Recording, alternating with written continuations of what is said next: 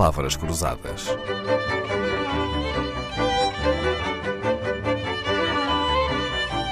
Porque quase tudo é uma questão de semântica.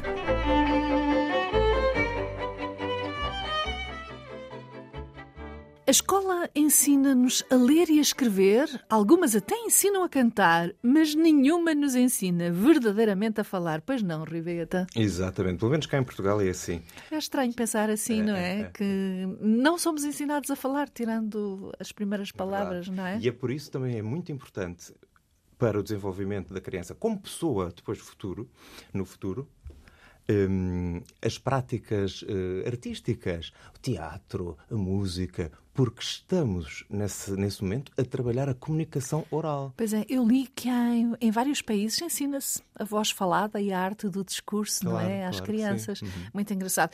Esta semana estamos na companhia de Rui Baeta, acaba de chegar da Orquestra do Algarve, onde faz parte da direção artística, mas Rui Baeta é, além de cantor lírico, professor de voz falada e voz cantada. E saber usar bem a voz, aprender a ter destreza oral, devia ser ensinado desde criança. devia ser ensinado, sobretudo, pelo menos, que todas as pessoas tivessem consciência sobre a sua voz, porque a voz é a sua identidade sonora. Como nós temos, enfim, socialmente, preocupações Como nos forma- vestimos, como Exatamente, nos penteamos. Exatamente, como nos relacionamos com os outros, enfim, aquelas eh, Certo, questões socialmente, de etiqueta, é socialmente. E não temos, por vezes, a noção adequada, Que correta. a nossa voz também transmite características da nossa Exatamente. personalidade, Sim. não é? Sim. E podemos melhorar eh, o que certo. queremos transmitir dessas características e manter as que, que são boas. Pois é. Ah, saber falar bem é importante para se ter voz, entre aspas. É fundamental. É, não é? É fundamental. E saber falar bem é ter um con- o conteúdo bem definido, a mensagem, não é? E transmiti-la corretamente. Porque podemos, muitas vezes acontece, aliás, hum, eh, profissionais que vêm ter comigo e têm o discurso bem eh, extraordinário, bem, bem escrito, mas depois é na forma que a comunicação Não perde sabem imenso. Aliás, todos nós conhecemos professores que se calhar até. Excelentes professores, mas, mas- que não tinham capacidade Exato, de sim. atrair a atenção, não é? E. Uhum. e manter os alunos interessados naquilo que dizem. Como professor, Rui Baeta, é mais fácil ensinar a cantar ou ensinar a falar? Olha, é mais fácil é ensinar a quem quer aprender, não é? Isto é Ah, daquelas. boa. É mesmo assim. Boa resposta. Depois, em relação a, a uma área ou a outra, a grande diferença, bom, claro, depende dos objetivos que são escolhidos para ser transmitidos, mas de resto, eh, entre uma e outra, sinceramente, não faria grande Não distinção, diga que- a não ser a distinção natural que há entre a música, eh, que tudo aquilo que envolve a música, seja necessário que haja um entendimento intuitivo sobre o que é a música, ou Dominar seja, a técnica. não an- antes Não? de dominar a técnica, ter aquilo que se chama ouvido musical. Uhum. Ou seja, eu não consigo. eh, há várias pedagogias sobre este assunto e muito, muito interessantes, mas eh, é extremamente difícil ensinar a cantar, por exemplo, ou a tocar um instrumento quem não tem e quem, quem é quem não tem sensibilidade musical, ouvido musical, que é uma espécie de daltonismo. Está a ver? Imagina, ensinar as cores a quem não consegue ver as cores.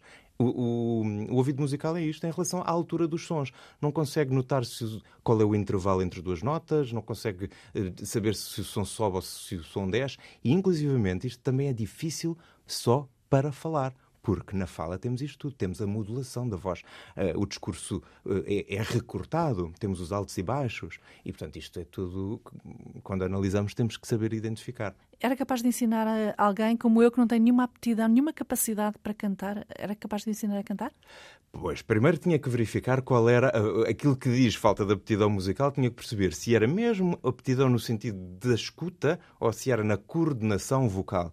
Porque eh, se, se bastasse ter ouvido musical para cantar bem, então todos os músicos que sabiam cantar bem. E não é isto que se observa.